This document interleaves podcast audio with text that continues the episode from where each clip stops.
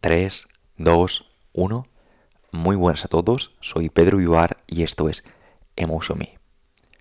Hoy traemos nueve formas de desintoxicar nuestra mente. Y es que vivimos en un mundo donde se le da mucha importancia a nuestro cuerpo, lo que es muy importante porque nos debe durar toda la vida. Personas que entrenan, personas que cuidan su alimentación. Y por otro lado, también hay personas que le dan la misma importancia a la mente, a las emociones. Personas que saben que una correcta gestión emocional es lo que le va a dar una calidad de vida. Porque como dice muchas veces Tony Robbins, nuestra calidad de vida depende de la calidad de nuestras relaciones. Y las relaciones que tenemos con otras personas muchas veces depende de la relación que tenemos con nosotros mismos. Para ello, hoy traemos un episodio en el que traemos nueve formas, nueve maneras de desintoxicar nuestra mente. Y sin más dilación, vamos a por ello. Número uno. Deja de seguir. Comenzamos con las redes sociales porque, como diría Jim Rom, nuestra vida es la vida de las cinco personas con las que más tiempo pasemos. Y muchos de nosotros pasamos mucho tiempo en redes sociales y recibimos influencia de personas que a lo mejor no van con, con nuestra filosofía y que nos están mandando señales que nosotros no queremos en nuestra vida. Por tanto, dejar de seguir a quienes no te aporten algo positivo, sea información, conocimientos, inspiración, o al menos a quienes no te transmitan energía positiva o incluso directamente a los que te transmiten energía negativa, es obligatorio. Número 2. Sé selectivo. Sé socialmente selectivo. Y te conviertes en socialmente selectivo cuando aprendes que el tiempo no vuelve y que te gustaría darle más tiempo a algunas personas y que para ello necesitas eh, seleccionar el tiempo que estás pasando con otra que muchas veces no te aporta tanto como te gustaría. Sabes que tener un círculo grande te impide ser dedicado con todos. Te impide darle lo que te gustaría a todo el mundo. Número 3. Lleva un diario. Escribir un diario permite aterrizar muchas de las ideas que están dando vueltas por tu cabeza. Aterrizar cuáles son los pensamientos más frecuentes es una de las mejores formas de conocerse a uno mismo el hecho de aterrizar qué ideas son las que más se repiten, tanto si estas son positivas como si no, te permite conocer a ti, conocerte a ti mismo. Y Sun Tzu, en el arte de la guerra, decía, quien conoce al enemigo es fuerte, quien se conoce a sí mismo es poderoso. Número 4. Conoce tus valores. Tus valores, a diferencia de los principios, son tuyos. Los principios son universales. Los principios son la responsabilidad, el respeto, la diligencia, la puntualidad, la honradez, el amor. Y los valores son aquellas cosas que tú más valoras, independientemente de que no sean importantes para otros. Y no hay unos valores mejores que otros, pero sí que es cierto que algunos son tuyos. Identificarlos, conocerlos y escribirlos te permitirá desarrollar una personalidad fuerte y aprender a priorizar qué es lo más importante para ti. Independientemente de que lo más importante para ti sea la familia, sea el dinero, sean los amigos, sea tu trabajo, sea la reputación, sea el deporte o sea la salud, es importante que lo identifiques, es importante que lo pongas por escrito, por escrito. Y debes saber que los valores cambian. Lo que es lo más importante para ti a día de hoy no es lo más importante para ti hace 10 años, ni va a ser lo más importante para ti dentro de 5 años. Por tanto, no te juzgues si esto cambia. Número 5. Hazte preguntas. Correcto. Hacerte preguntas te permite seguir conociéndote a ti mismo. Pregúntate cosas como, ¿lo que estoy haciendo hoy me llevará donde quiero estar en el futuro?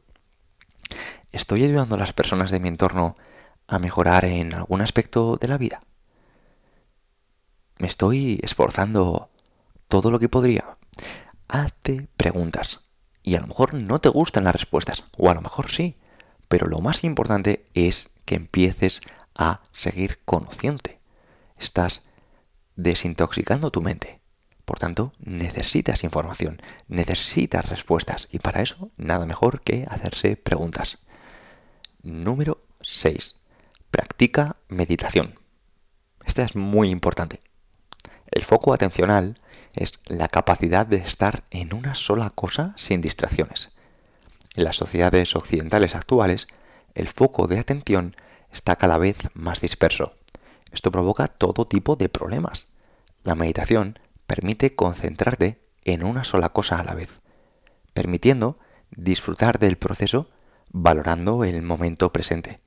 Meditar te permite que estés a lo que estés, te permite darle valor al momento presente, te permite ser más agradecido. No es posible que gente con un potencial gigante esté en el momento presente pensando en lo que va a hacer después, esté cocinando pensando en la película que va a ver después, cuando está viendo la película pensando en hacer el amor y cuando está haciendo el amor pensando en el trabajo que tiene mañana. Estos son los mayores errores garrafales que tiene la sociedad hoy en día. Y realmente tenemos todos en nuestra mano la posibilidad de trabajar todos los días unos minutos en nuestro foco atencional. Número 7. Practica la aceptación. La vida de la mayoría de los hombres, de la mayoría de las personas, son tragedias autoinfligidas. Todo, por cuanto nos preocupamos, es frágil, trivial y efímero.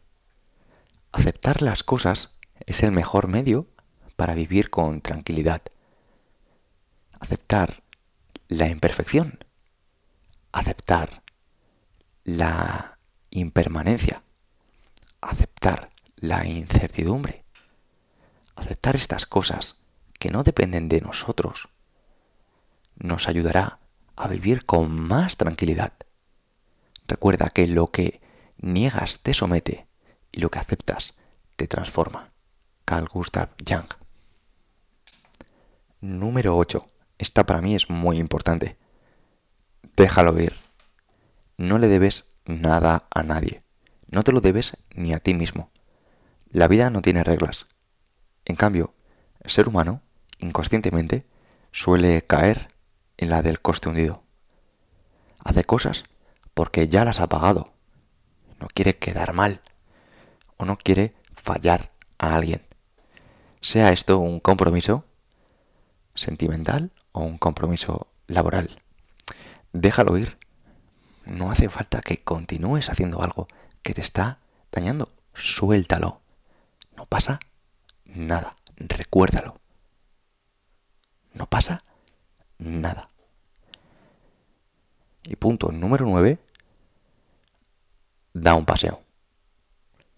Muchos piensan que si el ejercicio no es de alta intensidad, no es posible beneficiarse del mismo. Y de hecho, pasear produce serotonina, mejora la circulación, previene el deterioro cognitivo y ayuda a despejar nuestra mente, ayuda a desarrollar nuestra creatividad. Dar un paseo puede que esté infravalorado. Y tenemos la posibilidad de tener un ratito, los que vivimos en las afueras, de disfrutar además de la naturaleza. El contacto con la naturaleza bien podría ser este décimo punto, que no lo he puesto por si acaso alguien no puede acceder a ella con tanta facilidad, pero en cambio sí podemos eh, disponer de, un paseo, podemos disponer de ese ratito de, de nosotros mismos, este ratito de esto es para mí, yo me quiero, y con esto terminamos las nueve formas de desintoxicar nuestra mente. Espero que este ratito de Emotion en te ayude a desintoxicar tu mente y a seguir súper enfocado con lo que está por venir. Mucha fuerza, juntos más fuertes, super sapiens.